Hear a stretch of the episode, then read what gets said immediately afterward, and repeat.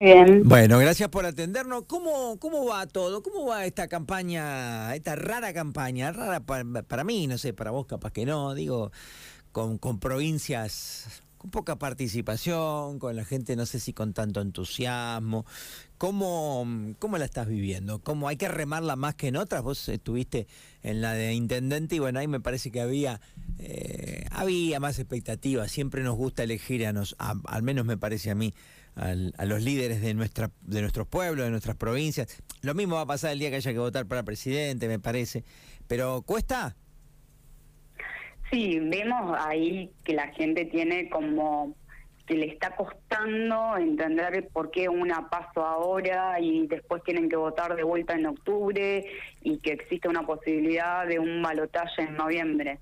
Creo que también la, la situación de, de venir de campañas desde diciembre, habiendo tenido pasos en febrero, después las generales, es como que la gente está agotada todo el tiempo de ver no solo la publicidad política, sino esto que sucede todo el tiempo en los medios, de que aparecen distintos candidatos, distintas cosas, y la realidad hoy pasa por otro lado, pasa por la parte económica fundamentalmente, que es la que más nos golpea, la inflación, que la plata no te alcanza, entonces te cuesta acercarte un poco más a los vecinos, pero después en la recepción, en el mano a mano, que te pones a charlar, le contás por qué, cuál es el mejor candidato, en el caso mío, apoyando a Horacio, mostrando la gestión que ha hecho y lo que puede hacer a partir del 10 de diciembre si es elegido presidente.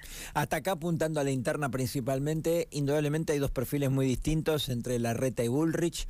Larreta un poco más medido, pero por sobre todas las cosas puntualizando está bien en términos mediáticos, ¿no? Porque no se puede en los medios de comunicación escribir una plataforma completa, pero proponiendo, diciendo yo voy a hacer esto, esto y esto y lo voy a hacer más o menos así. Y del otro lado una Patricia Bullrich como más combativa, como que más que propuestas o explicando qué va a hacer es eh, teniendo algún tono agresivo, digamos, que, que sé que a una parte del electorado eso le cierra más eh, con, con el resto, incluso con el propio Larreta, ¿no?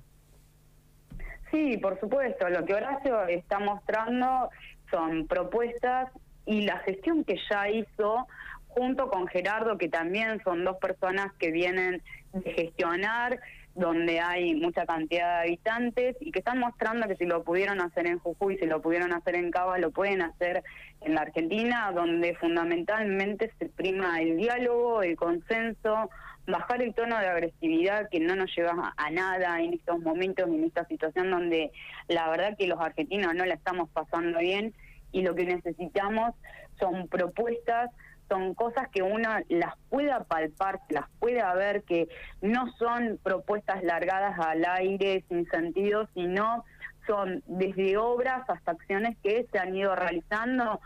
A ver, te pongo un ejemplo clásico de la gestión de Horacio, el tema de la quita eh, a los diferentes impuestos que se ha hecho, lo propuso, lo hizo y ahora propone a lo que es a nivel económico en la Argentina realizar una reforma que tiene que ver con la quita de retenciones a 200 productos regionales, que eso nos va a permitir generar un poco más de inversión en la Argentina.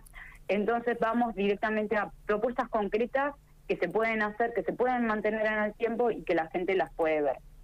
Está bien. ¿Te decepcionó un poco vos, Patricia Bullrich? Digo, es la, mujer del espacio, para, qué sé yo, no deja de ser importante para ustedes en, el partido, seguramente. ¿Te decepcionó un poco esta forma, sus formas?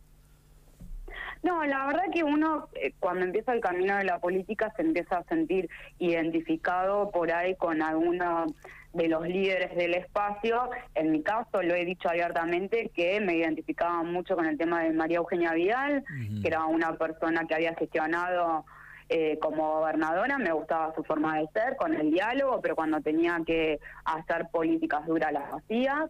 Y obviamente que siguiendo en la misma línea con Horacio, que es una persona de consenso, de diálogo, entonces eh, uno no se cambia de una vereda a la otra. Obviamente que respeta a las personas que están en su espacio y a partir del 14 de agosto, gane quien gane, el espacio va a estar trabajando todos juntos como siempre. Está bien, bueno, vamos a, esta cuestión. ¿Qué necesitas vos para, bueno, tenés una interna primero, ¿no? Pero ¿qué necesitan ustedes para, para ingresar junto a, a Torroba es primera instancia ganarla, ¿no? Y después. En primera instancia ganar el voto de la gente y obviamente después la participación que va a ser en octubre de las elecciones definitivas, ganar directamente ahí, así no tenemos que ir a un balotaje que sabemos que es un gasto de dinero, que sabemos que es un gasto de energía para toda la gente, que sabemos que están cansados, entonces tenemos que los argentinos tratar de definir esta elección en el mes de octubre fundamentalmente lo que se necesitan son votos, las ganas de construir una Argentina mejor,